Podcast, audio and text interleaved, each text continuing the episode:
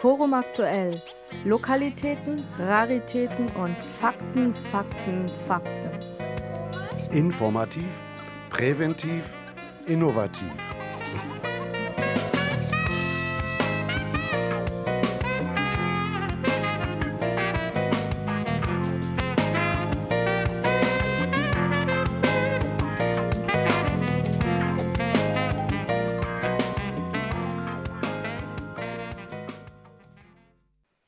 Hallo und herzlich willkommen zu einer Stunde mit dem Münchner Forum, wie jeden zweiten Montag im Monat hier auf LoRa 92,4.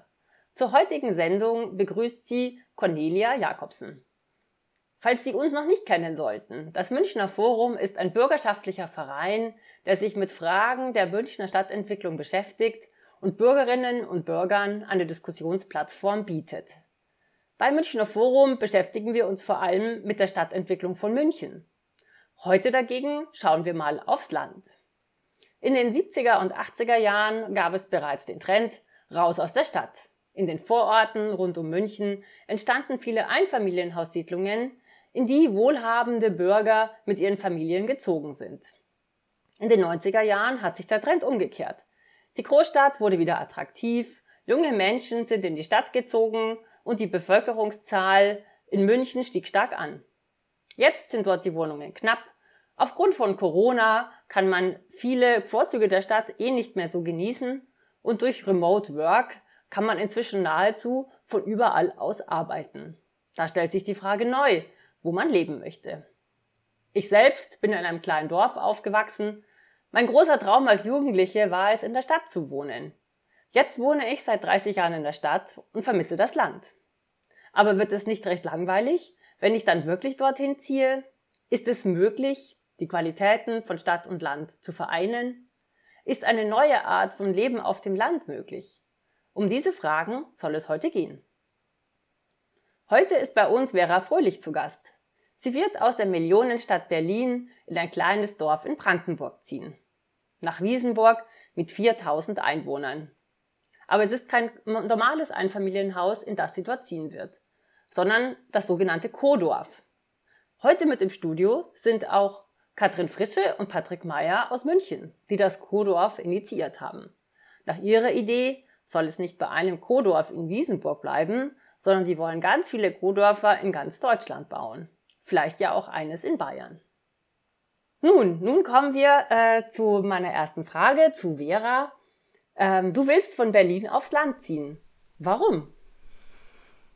eigentlich komme ich vom Land, ich komme aus einer kleinen, kleinen Kleinstadt und mir hat es da eigentlich immer ganz gut gefallen, war dann aber immer in Großstädten danach. Und mir ist es einfach wichtig, mit vielen Leuten zusammenleben zu können.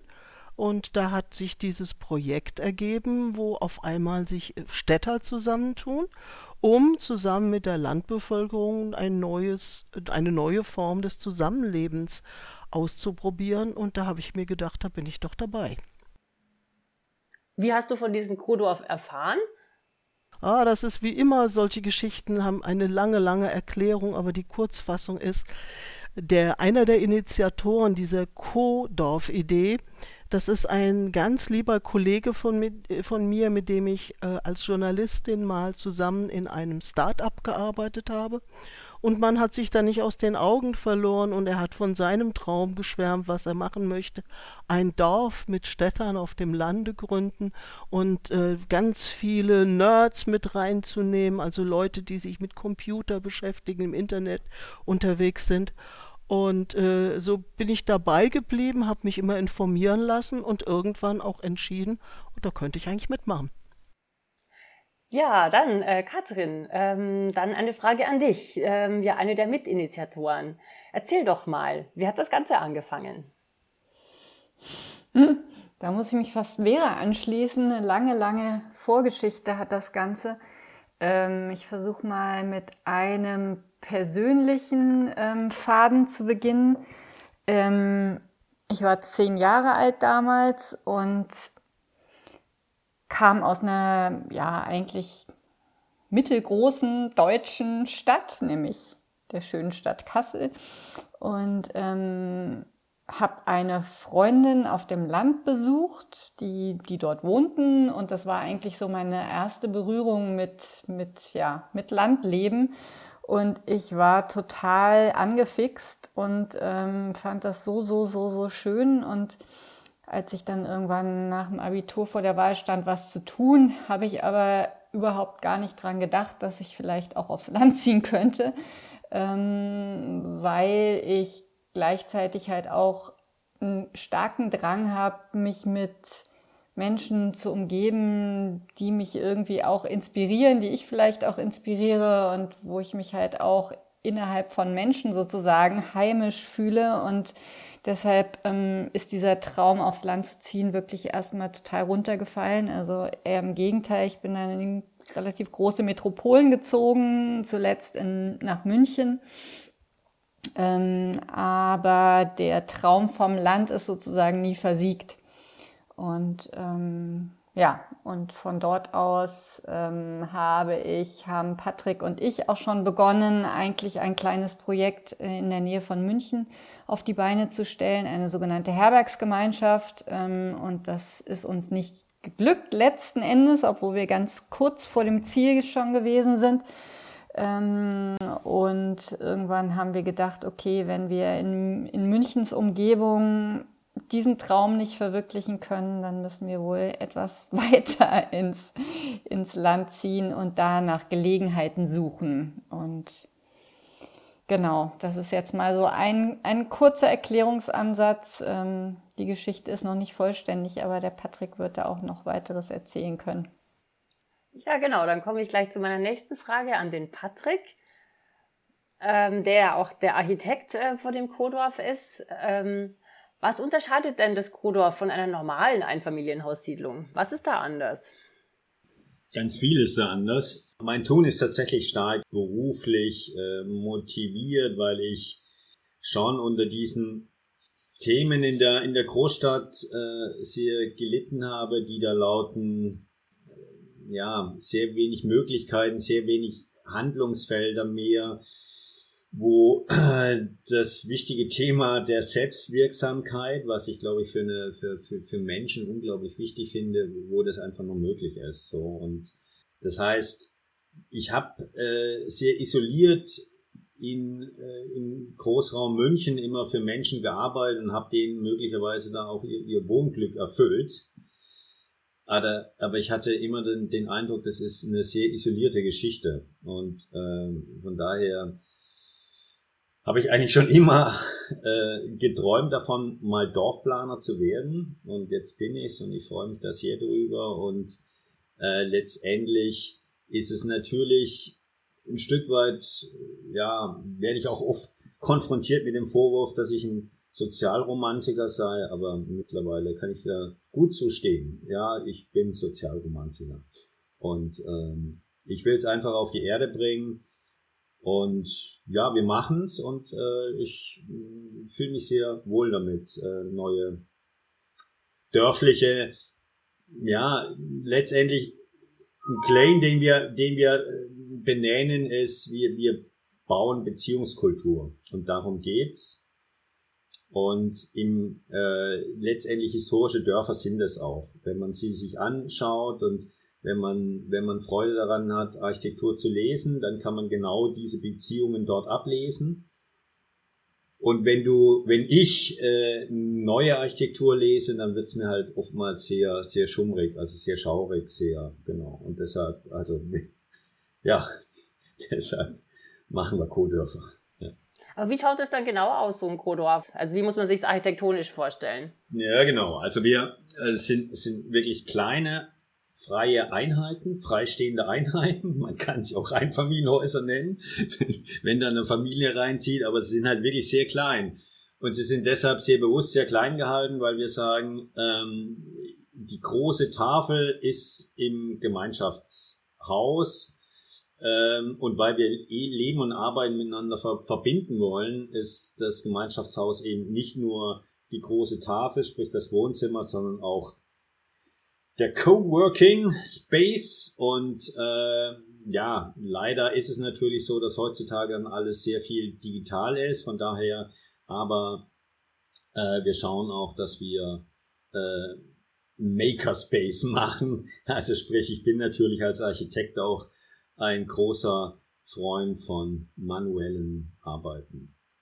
Äh, Habe ich die Frage beantwortet? Die Frage war, ja, es sind kleine Einfamilienhäuser, aber äh, um genau, wir, wir sind sehr, sehr, sehr viel Flächen effizienter, weil wir auf ganz viele auf ganz vieles verzichten, nämlich nicht nur um, um Bautenraum, sondern auch, wir verzichten auch auf Stellplätze am Haus, wir verzichten auf Garagen für diese Autos und so weiter. Genau, also wir sind deutlich effizienter, äh, ich sag mal, minus 35 Prozent gegenüber dem Flächenverbrauch von klassischen Einfamilienhausgebieten. Habt ihr euch dann da auch informiert, was es da sonst noch für so gemeinschaftliche Wohnprojekte am Land gibt? Oder wie seid ihr denn auf diese Idee gekommen, also jetzt genau das Konzept so zu machen? Ähm, also ein, ein, Prototyp für, für unser Kodorf war, ähm, war und ist ein, ein Feriendorf ähm, an der Ostsee, Meerleben, ähm, wo wir uns schon so ein bisschen ausprobiert hatten mit der Idee, ähm, kleinere Gemeinschaftshäuser zu bauen, äh, kleinere Einzelhäuser zu bauen äh, und Platz und Raum für die Gemeinschaft zu lassen. Es ist hier wunderschön geworden, aber das Gemeinschaftliche ist ein bisschen kurz gekommen und ähm, wir haben daher beschlossen, wir müssen unbedingt irgendwie dieses tolle Konzept sozusagen weiter ausbauen und dem ursprünglichen Anliegen, diesem gemeinschaftlichen Anliegen halt in den Folgeprojekten mehr Raum schaffen. Und hier haben wir auch den Frederik kennengelernt, der hat uns hier besucht in Mehrleben und wir waren sehr schnell auf einem gemeinsamen Nenner und haben uns dann entschieden, wir machen das zusammen und ja, so ist das Ganze, so ist letzten Endes die Kodorf-Idee, die Kodorf-Bewegung tatsächlich entstanden. Ja, dann äh, komme ich zu meiner nächsten Frage. Und zwar, die geht auch wieder an äh, Patrick und äh, Katrin.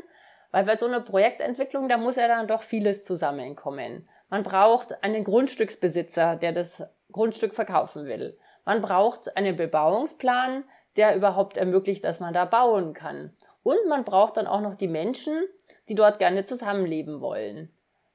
Wie seid ihr denn an dieses Grundstück in Wiesenburg gekommen und warum gerade Wiesenburg?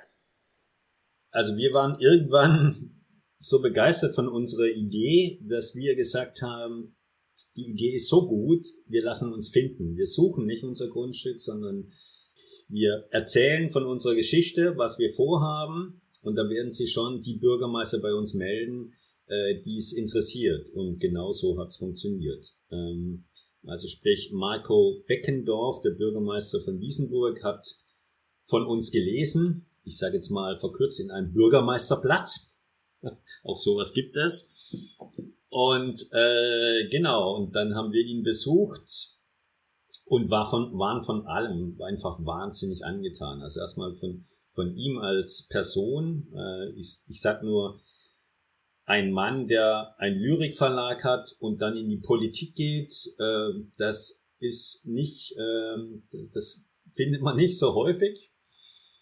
Äh, ein lyrischer Politiker und äh, das Grundstück ist natürlich auch ein Traum gewesen oder ist nach wie vor ein Traum. Äh, und insbesondere deshalb auch, weil es am Rand von einem Schlosspark liegt, aber es ist auch noch eine Industriebrache. Also du hast auch noch ein gutes Gefühl dabei, da was zu tun, weil es ist wirklich ein leider auch stark kontaminiertes Industriegelände.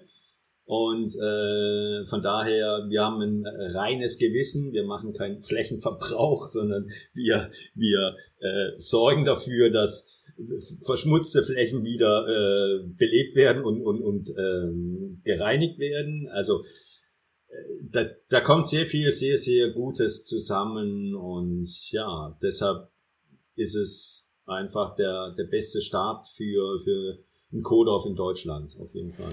Ja. Eine, Eine Sache würde ich da gerne noch ergänzen als Historiker, Historikerin und äh, Geschichtenerzählerin. Ähm, es ist so, dass ähm, dieses alte Sägewerk, das sozusagen das Herzstück ja dieses Grundstücks bietet, das ist in Wiesenburg tatsächlich eine ziemliche also der Bürgermeister Marco Beckendorf spricht von einer, von einer Wunde, die sozusagen in diesem Ort ähm, existiert, weil das zu DDR-Zeiten halt irgendwann dann, oder das war, glaube ich, ein volkseigener Betrieb, musste dann halt irgendwie, die ganzen Leute haben halt nach der Wende dann keine, keine oder schwierig wohl nur wieder ähm, zu anderen Jobs gefunden und das Anliegen von Marco Beckendorf war und ist es, mit diesem Kohlhoff halt auch so eine Art, ja, ähm, die Wunde wieder zu schließen, meint er, oder zu heilen, weil äh, er sie gerne mit neuem Leben füllen möchte. Und das finde ich im Grunde genommen auch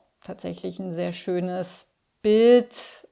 Und ich hoffe, dass wir dem Ganzen auch gerecht werden können als, als Kodorf-Community, aber bin da tatsächlich auch sehr optimistisch, weil es uns allen ein großes Anliegen ist, uns halt auch einfach in diesem Ort zu integrieren und nicht jetzt da irgendwie eine, ein U-Boot zu sein oder ein, ein UFO vielmehr, sondern, sondern uns halt wirklich, ja, auch einen Mehrwert für unsere Umgebung zu stiften, in Form von was auch immer, dass Menschen zu uns kommen können, dass wir natürlich auch den, den Ort Wiesenburg beleben können und die Infrastruktur damit ein Stück weit besser machen können und, und, und. Also da wird es viele Möglichkeiten geben.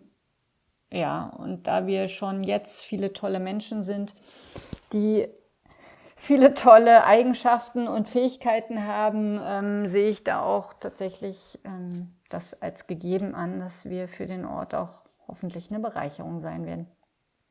Also das heißt, ähm, welche, welche Vorteile hat dann so eine Gemeinde, wenn sie da ein, ein Co-Dorf hat? Ähm, also zum einen natürlich neue Leute, die da vielleicht was, den Ort vielleicht auch verjüngen, je nachdem. Ich weiß nicht genau, wie es da in Wiesenburg ausschaut, aber welche Vorteile hat denn so eine Gemeinde? Oder warum sollte eine Gemeinde sagen, oh ja, ich ähm, suche bei meinem nächsten Grundstück, gehe ich auch auf die Co-Dorf-Bewegung zu und versuche die auch dazu zu bringen, dass die kommen?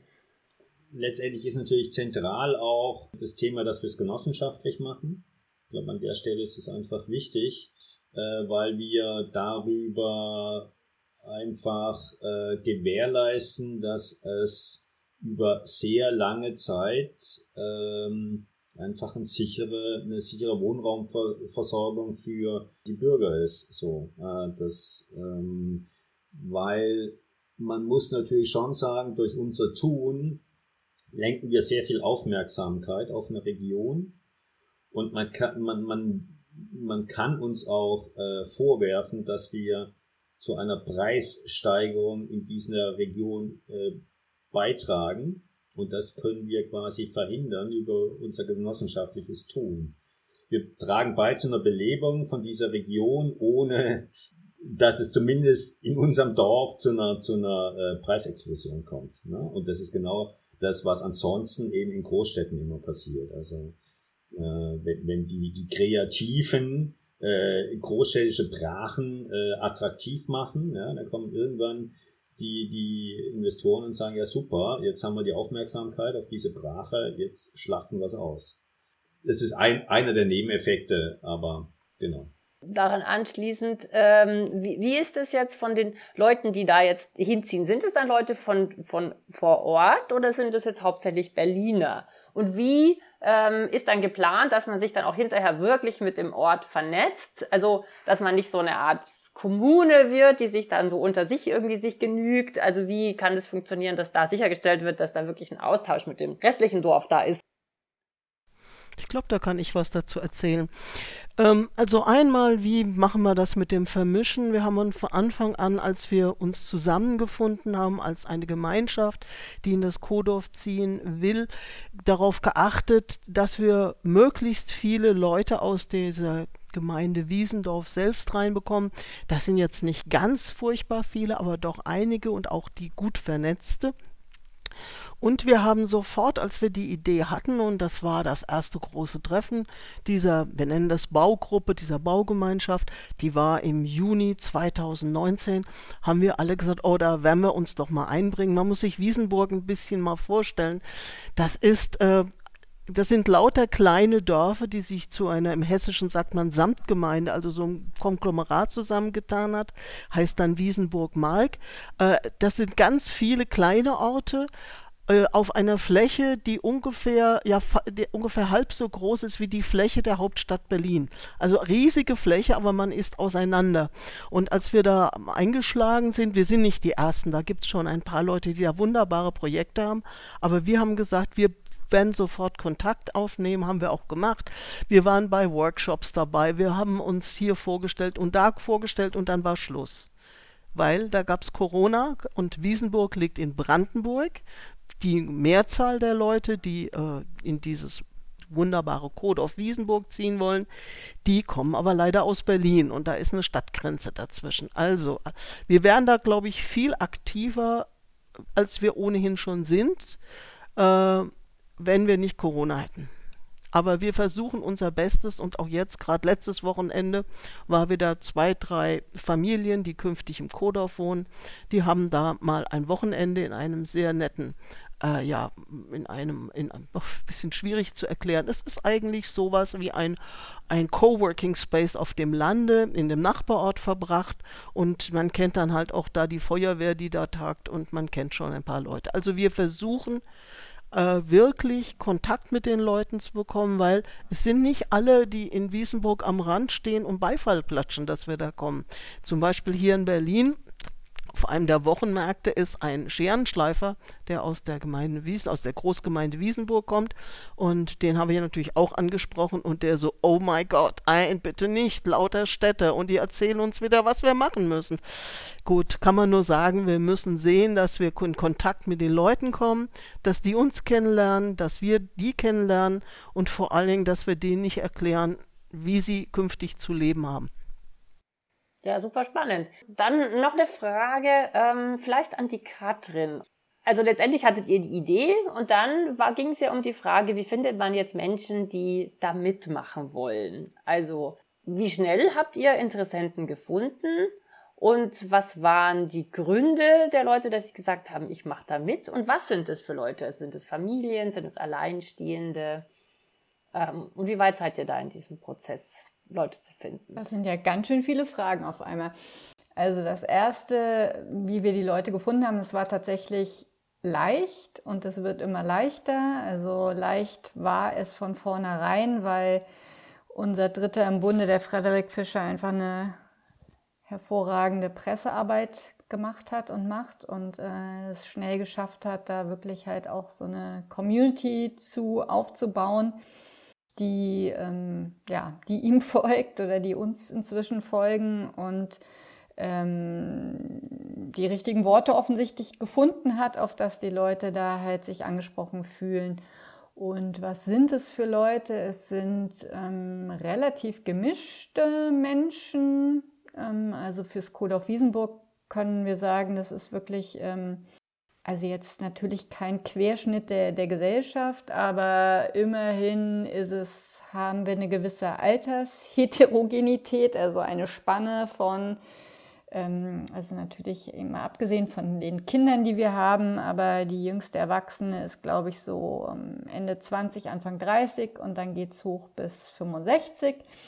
Und ähm, da können wir uns inzwischen auch so ein bisschen, können wir so ein bisschen wählerisch sein, auch jetzt, wie wir das, die letzten Plätze im Dorf füllen. Und auch da ist es uns halt jetzt ein Anliegen zu gucken, dass wir halt ähm, ja da noch eine, ja, die Vielfalt noch etwas ausbauen können, gerade im Hinblick auf Familien. Also Kinder sind uns noch ein Anliegen da, gerade so zwischen 10 und 20, da klafft noch so eine gewisse Lücke. Aber genau, im Grunde genommen finde ich das schon sehr, sehr schön, wie, wie sich das entwickelt hat. Genau. Und was sind es für Menschen? Also es sind natürlich Menschen, die mehr oder weniger ortsunabhängig arbeiten können. Einige sind noch in Berlin verpflichtet äh, und müssen da vielleicht zwei, drei Tage die Woche dann hinpendeln. Aber also es gibt jetzt, glaube ich, aktuell keinen, der irgendwie von 9 to 5, Montag bis Freitag äh, irgendwo noch an seiner Arbeitsstätte sein muss. Und das ist natürlich eine Entwicklung, die jetzt durch Corona auch nochmal ähm, bei vielen Menschen sowieso anders geworden ist und uns nicht zuletzt deshalb halt jetzt auch nochmal wahnsinnige Nachfrage beschert hat, weil immer mehr Menschen immer ortsunabhängiger arbeiten können auch. Ich würde da gerne noch was ergänzen. Was du vorhin auch so angesprochen hast, das ist schon so ein Thema, wie, wie, wir sind, wir steigen halt sehr, sehr früh ein. Wir machen wirklich eine Projektentwicklung und diese Projektentwicklung machen wir deshalb, weil es solche Dinge eben nicht am Markt gibt. Es gibt für ein Kodorf keine Bebauungspläne, wo wir sagen könnten, so und da bewerben wir uns jetzt drauf bei einer Gemeinde. Das heißt, wir sind erstmal von einer tiefen, also wir sind überzeugt davon, dass es für sowas eine Nachfrage gibt. Und äh, das mussten wir erstmal äh, den, den, den Politikern klar machen. Also äh, dass, dass da wirklich ein Bedürfnis nach da ist, nach einem gemeinschaftlichen Leben auf dem Land und dass das Modell von gemeinschaftlichem Leben in der Stadt eben nicht nur ein rein urbanes Thema ist, sondern dass es auch auf dem Land funktioniert.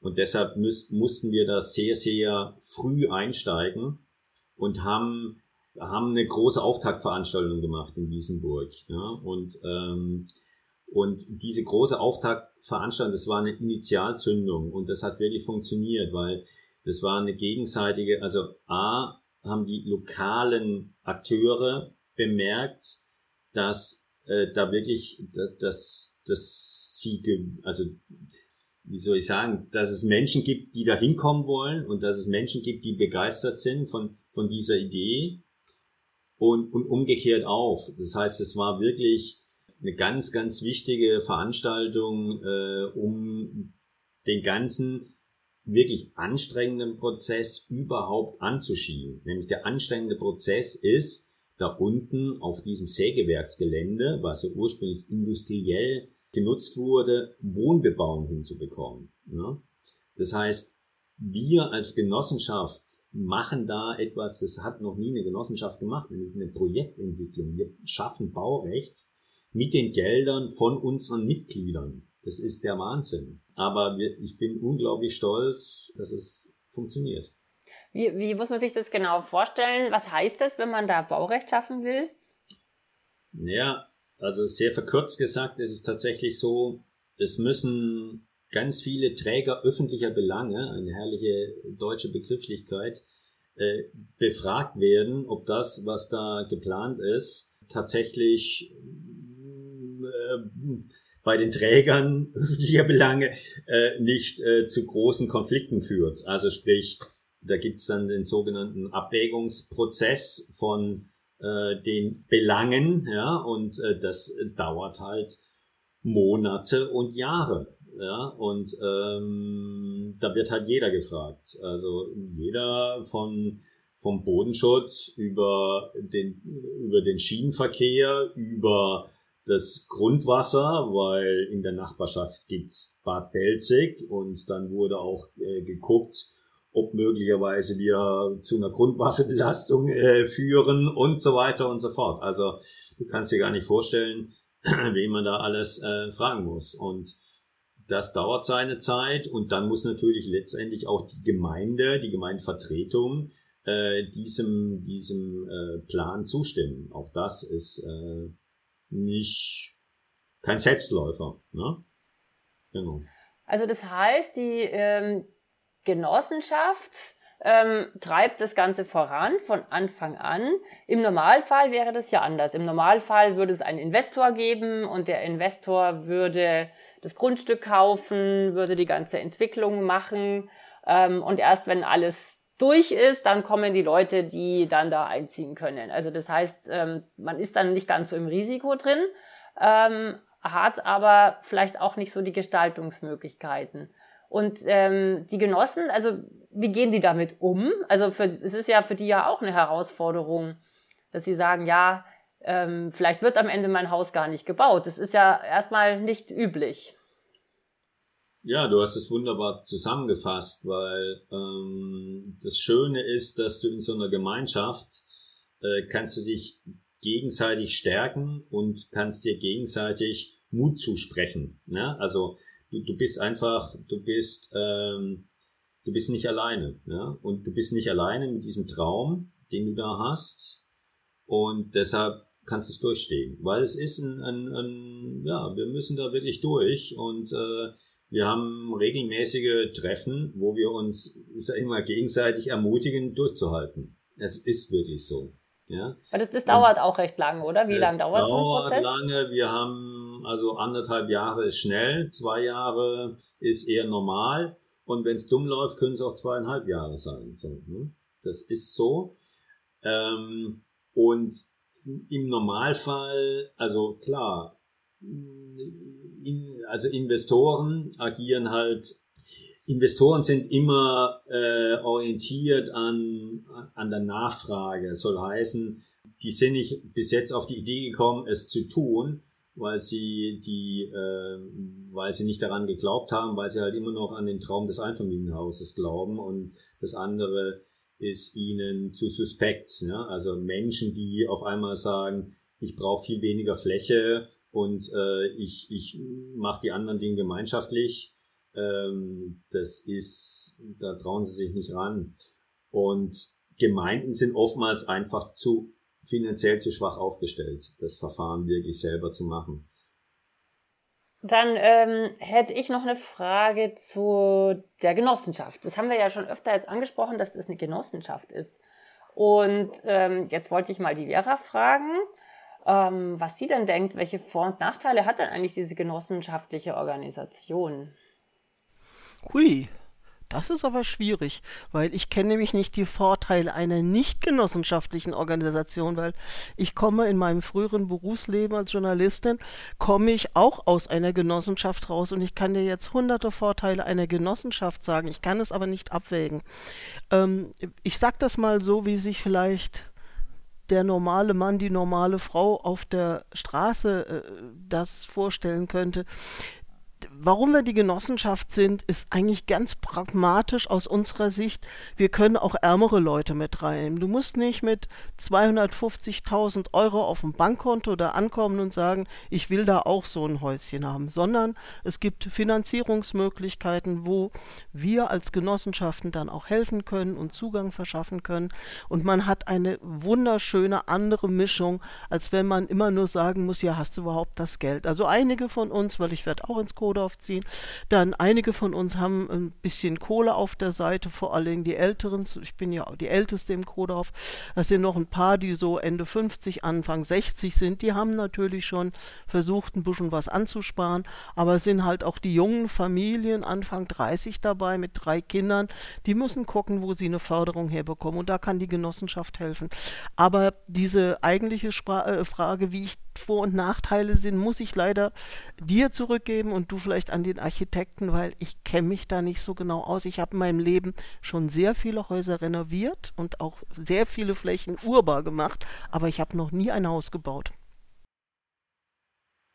Ja, ich sage da tatsächlich gern zu was, weil, also das, das Thema ist, ähm, du hast natürlich über eine Genossenschaft, wir schaffen es über dieses Modell, uns die, diese krasse Individualisierung, die du im Normalfall hast bei, bei, Privatisier bei, bei Privateigentum, dass wir die einfach äh, äh, ja, beschränken. Also weil wir haben uns ein Kostenziel vorgenommen, wir haben uns ein Zeitziel vorgenommen und wenn wir dieses Kosten- und Zeitziel einhalten wollen, dann ist es nur möglich, wenn wir uns einfach auf gemeinsam, gemeinsam auf Standards einigen. Und äh, das im, im Großen ist es tatsächlich so, dass man sich überlegen muss, um was geht's denn eigentlich? Ne? Was macht eigentlich ein gutes Leben aus? Und ist es wirklich nochmal das, das High-End-Design äh, die ich dann verwirklichen kann im Privateigentum? Oder ist es dann vielmehr das Thema, wenn ich mich selber bescheide, dass ich äh, nicht mein letztes Hemd hergeben muss für diesen Wohntraum und äh, darüber vielleicht ein besseres Leben habe, weil ich noch äh, äh, finanzielle und Zeitressourcen übrig habe, um, um mich, ja, um mich, äh, um mich, ja, um mich der Gemeinschaft hinzugeben, ja, also dem Leben. Also ja, wir haben in München sehr viel im Eigentum gemacht für für Baugemeinschaften und auch wenn es günstiger ist wie das Bauträgermodell, es hat in, in, in, in Metropolen Preisregionen erreicht, wo ich nicht mehr guten Gewissens sagen kann, tu es, mach es, weil die Menschen äh, sind dann gnadenlos verschuldet. Und da habe ich äh, zunehmend ein schlechtes Gefühl beibekommen. Was heißt es mit dieser geringeren Individualisierung? Das heißt, ich kann mein Haus nicht gestalten, wie ich haben möchte, wenn ich in, bei dem Kodorf mitmache. Du bist Mieter im Eigentum.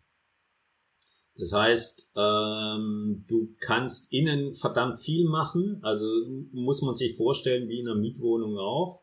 Sag ich mal, äh, du kannst deine Wände streichen, wie du sie willst. Du kannst äh, sie tapezieren, du weiß ich auch. Und du hast natürlich im Entstehungsprozess Einflussmöglichkeiten auf den Standards, aber der Standard wird gemeinsam beschlossen. So. Und, äh, und ansonsten, äh, genau, alles, was außen ist, ist, äh, ist tatsächlich genossenschaftlich und damit äh, zustimmungsbedürftig.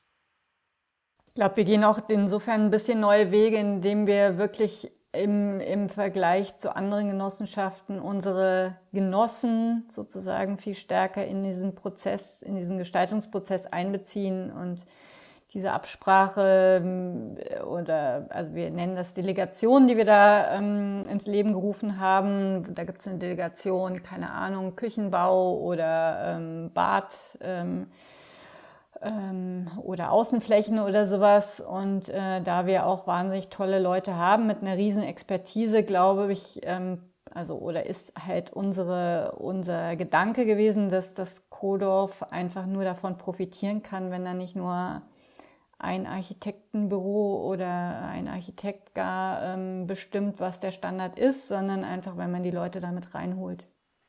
Das heißt, gerade die in der ersten Phase mit dabei sind, die können dann eigentlich noch am meisten mitgestalten wenn die dann irgendwann ausziehen wollen, dann müssen sie sozusagen das, das einfach dann übernehmen, wie bei so einer Art Mietwohnung, wo ja dann auch alles vorgegeben ist. Genau, also ich meine, jetzt ist es noch nicht zu spät, weil ähm, die Standards sind noch nicht bestimmt, aber die, die jetzt dabei sind, die ähm, haben natürlich Vorteile bezüglich der Gestaltungsmöglichkeiten, die spätere Mietergenerationen sozusagen dann nicht mehr haben, klar ja, Mieter ist eigentlich auch ein falsches Wort bei Genossenschaften, aber das ist vielleicht eine Spitzfindigkeit. Das sind eigentlich, genau, sind ja Genossen. Genau. genau. Noch eine Frage an den, an den Patrick. Ähm, ganz allgemein, also du hast ja schon angesprochen, du machst ja nicht nur dieses Krodorf in äh, Wiesenburg, sondern auch andere gemeinschaftliche Projekte, Baugemeinschaften, Baugenossenschaften. Ähm, was treibt dich denn als Architekt an, überhaupt solche Projekte zu machen? Macht es besonders viel Spaß? Ist es besonders lukrativ? Ich habe eine große Motivation, die Geldströme dahin zu lenken, wo die tatsächliche Wertschöpfung äh, existent ist. Und ich hatte bei klassischen Investorenprojekten immer das Gefühl, verdammt, da fließt Geld irgendwo hin, wo es überhaupt nicht zum, zu der eigentlichen Wertschöpfung beiträgt. Und das hat mich rasend gemacht. Wenn ich mitbekomme, äh, wie Planer und Handwerker dann quasi am, gefühlt am Ende der Kette stehen und irgendwie noch was unter extremen äh, Regularien vom Gesetzgeber noch irgendwie ein vernünftiges Werk hinbekommen sollen, wo ich gedacht habe, nee, äh, da, da musst du an dem Punkt ansetzen, dass es eine andere Verteilung dieser Geldströme gibt, äh, in die Richtung, wo, wo wirklich für das Projekt gearbeitet wird. Ne? So. Ähm, so, das geht auch los bei der Grundstücksthematik, definitiv. Ne? So, wenn es erstmal zwischengehandelt wird, zwischengehandelt wird, dann hast du halt irgendwann Preise, wo dann kein Geld mehr übrig ist für tatsächlich Qualität. Es geht mir um Bauqualität in jeglicher Hinsicht. So, ne? Bauqualität sehr umfassend gedacht, eben nicht nur Energiestandards und nicht nur ökologische Standards, sondern auch soziale Standards. Also soll heißen, äh, mir ist es wichtig, dass die Handwerker, die für uns arbeiten, äh, dass das keine Knebelverträge sind, verkürzt gesagt, ne? zum Beispiel. Ne? So, und wenn du so einen ganzheitlichen Ansatz hast, dann musst du es selber tun. äh, sonst funktioniert es nicht. Ja, so, dann kommen wir jetzt schon ähm, fast zur Richtung Ende. Ich hätte jetzt noch eine Abschlussfrage, die jetzt einer oder alle von euch beantworten können. Und zwar die Frage, wie entsteht Gemeinschaft? Oho. Die Vera möchte was sagen, ja? Ich glaube, da kann ich was sagen. Ich kann nur sagen, wie wir es machen. Wir äh, haben festgestellt, dass es in unserer Gruppe die wir sind. 61 Erwachsene, nee, stopp, 51 Erwachsene sind wir und 16 Kinder, dass es da ganz viele gibt, die Yoga machen. Naja gut, das lassen wir mal beiseite, aber es sind auch viele dabei, die ähm, sich auskennen mit Laptop, mit Programmen und so. Wir haben uns schon gleich am Anfang unmittelbar nach dem ersten Treffen angefangen, ein Codorf im Internet zu bauen. Das heißt, wir kommunizieren mit Programmen, wir unterhalten uns da, wir führen Diskussionen, wir tun Bibliotheken, nenne ich das jetzt mal, anlegen und wir sind eigentlich laufend im Austausch. Das ist ein freiwilliges Mitmachsachen. Also äh, wenn du da richtig Spaß dran hast, dann kannst du dich überall beteiligen. Wenn du sagst, ich wollte eigentlich nur mal gerne nach Brandenburg ziehen, dann musst du nirgendwo mitmachen. Aber wir schaffen diese Gemeinschaft dadurch, dass wir versuchen, außerhalb von diesen Bauproblemen und Genehmigungsproblemen, mit denen sich der Patrick rumschlägt, dass wir sagen, wir versuchen schon mal, also das Codorf existiert auch schon. Also äh, das, das, wir haben auch so ein, so, ein, so, ein, so ein Bewusstsein nach dem Motto, Heute Abend zum Beispiel ist um 20 Uhr wieder Stammtisch. Wieder mein Lieblingsthema. Corona, zwar wieder im Internet, aber einmal im Monat ist Stammtisch. Da treffen wir uns, da wird rumgeratscht und rumgetratscht und ausgetauscht. Und wir arbeiten zusammen. Dank des Internets geht das im Moment auch sehr gut. Und so schaffen wir im Moment in diesem Kodorf Gemeinschaft. Kann auch gern was ergänzen. Also ich habe einfach die Erfahrung gemacht, Gemeinschaft entsteht am besten, wenn du, wenn du tust wenn du etwas tust, ja, wenn du nicht darüber redest, sondern wenn du dir gemeinsame Ziele vornimmst und an denen arbeitest, weil darüber lernst du die Menschen am besten in ihren Höhen und Tiefen kennen. Und äh, genau, das ist beste Voraussetzung, um, um eine wirkliche Gemeinschaft zu werden. Kann man durch spezielle Architekturen oder so auch Gemeinschaft fördern? Oder wie machst du das im Kodorf? Ja, absolut. Also, also ich spreche da gern von Möglichkeitsräumen. Also Architektur kann Dinge ermöglichen oder verhindern und wir versuchen sie zu ermöglichen.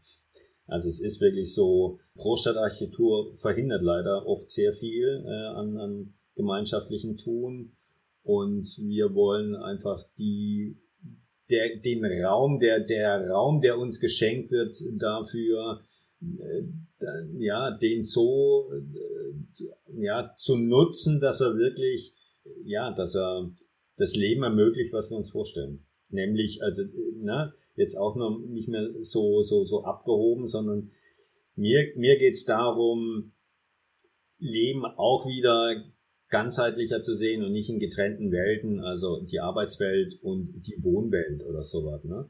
Das, oder, also, Ne? Wenn, wenn wir unsere Kinder abgeben in, in der Kita und wenn, wenn wir unsere alten Menschen abgeben im Seniorenheim, dann haben wir als Gesellschaft was falsch gemacht. Da stehe ich dazu. Und da müssen wir wieder ein anderes, da müssen wir wieder ein anderes Gleichgewicht hinbekommen, weil ansonsten fliegt uns das um die Ohren.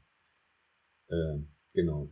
Also und Fakt ist, das Leben wird viel, viel reicher, wenn wir wieder mit, äh, mit allen Generationen äh, zusammenleben und sie nicht irgendwohin abschieben. Genau, und bezogen auf das Kodorf ähm, wird sicherlich das Sägewerk, das ist ja sozusagen, also wir nennen es auch wirklich unser Herzstück und das wird auch, ähm, wenn es denn mal gebaut ist und wenn wir uns nicht mehr digital irgendwie im Internet treffen müssen, dann wird dieses Sägewerk, glaube ich, auch einfach der Place to be sein, wo Gemeinschaft stattfinden wird im Kodorf. Genau, dann noch zum Ausblick. Also zum einen, wann ist denn dieses äh, Projekt in Wiesenburg denn so weit, dass man da dann, dass dann die Leute wirklich einziehen werden? Gibt es da eine Prognose, wann das ungefähr sein wird? Ah, da bin ich wieder gefragt, oder? Wann wir in Wiesenburg einziehen können. Also nächstes Jahr fangen wir an zu bauen und äh, wir bauen in Bauabschnitten. Wir haben natürlich viel vor, 40 Einheiten ist nicht mal ohne. Die Einheiten, die 40 Einheiten sind aber gegliedert in fünf Wohnhöfe und der erste Wohnhof wird äh, Ende 2022 fertig sein. Ja, super, da fahren wir dann alle hin. Ähm, und jetzt noch weiter. Also ihr wollt ja, wollt ihr bei diesem einen Kodorf jetzt bleiben oder gibt es da noch viele weitere Kodörfer, die in Planung sind? Gibt es da vielleicht auch eins, eins in Bayern? Unbedingt. Bayern muss kommen. Also im Moment ist es so, dass wir halt in Erntebrück ein zweites Kodorf am Start haben und ähm, dann gibt es so ein, zwei, drei Standorte, die zu einem Kodorf werden könnten, die ähm, noch nicht ganz spruchreif sind. Ähm, also die aktuell sozusagen halt in der Pipeline sind. Und ähm, genau, wir kriegen aber tatsächlich ja auch immer wieder Anfragen rein und ähm, ich bin mir relativ sicher, dass auch die Bürgermeister aus Bayern irgendwann verstehen werden, hoffentlich, dass Kodorf einfach die bessere Alternative ist zu irgendwelchen ähm, ja, Neubausiedlungen, ähm, die unschöne Architektur haben, wo die Leute vereinsamen, die halt einfach nicht nachhaltig gedacht sind, weil sie halt äh, 20 Jahre später, spätestens, wenn die Leute da mal gebaut haben, einfach nicht mehr attraktiv sind. Und das schätzen wir oder so schätzen wir das wirklich ein. So, so planen wir auch das Kodorf, dass eben das Kodorf eine nachhaltigere Lebensform ist, wo auch die kommenden Generationen noch gerne wohnen wollen würden, werden. Und wenn jetzt jemand sagt, ähm, also zum einen jemand, der gerne in ein Kodorf einziehen möchte oder ein Bürgermeister oder jemand, der ein Grundstück hat, sagt, ich möchte gerne auf meinem Grundstück oder in meinem Gemeindegebiet ein Kodorf realisieren. Ähm, also wo, wo können die sich jeweils hinwenden? Gibt es da eine bestimmte E-Mail-Adresse oder bei wem meldet man sich? info.kodorf.de. Co wie kooperativ, also K-O-D-O-R-F.de. Ja, super. Ich denke, da werden wir sicher viele Interessenten gefunden haben. Ähm, ich bedanke mich sehr, dass ihr heute im Studio wart. Ich finde, es war eine sehr, sehr spannende Diskussion ähm, hat eben aufgezeigt, welche neue Möglichkeiten des Zusammenlebens es gibt und dass eben nicht nur im städtischen Raum Gemeinschaft gedacht werden kann durch genossenschaftliche Projekte, sondern auch am Land. Genau, also vielen Dank nochmal und bis bald. Das war Forum Aktuell mit Vera Fröhlich, zukünftige Bewohnerin des Kodorfs in Wiesenburg und zwei der Initiatoren des Kodorfs. Katrin Frische, Historikerin und Geschichtenerzählerin und Patrick Meyer, AGMM-Architekten. Liebe Zuhörer, vielen Dank für Ihr Interesse. Wenn Sie mögen, hören Sie uns wieder am 14. Juni um 19 Uhr. Dann geht es um das Thema nachhaltige Quartiersentwicklung und die Verantwortung als Immobilienunternehmer. Hierfür ist Frau Ammermann im Gespräch mit dem Immobilienunternehmer Professor Matthias Ottmann. Wenn Sie mehr über das Münchner Forum wissen möchten, informieren Sie sich auf unserer Webseite www.muenchner-forum.de. Dort finden Sie auch die heutige Sendung zum Download. Wenn Sie uns etwas mitteilen möchten, schreiben Sie an Münchner Forum, Schellingstraße 65 80 799 München oder eine E-Mail an info at muenchner-forum.de oder Sie rufen an unter der Nummer 089 für München 28 20 76. Vielen Dank fürs Zuhören und noch einen schönen Abend.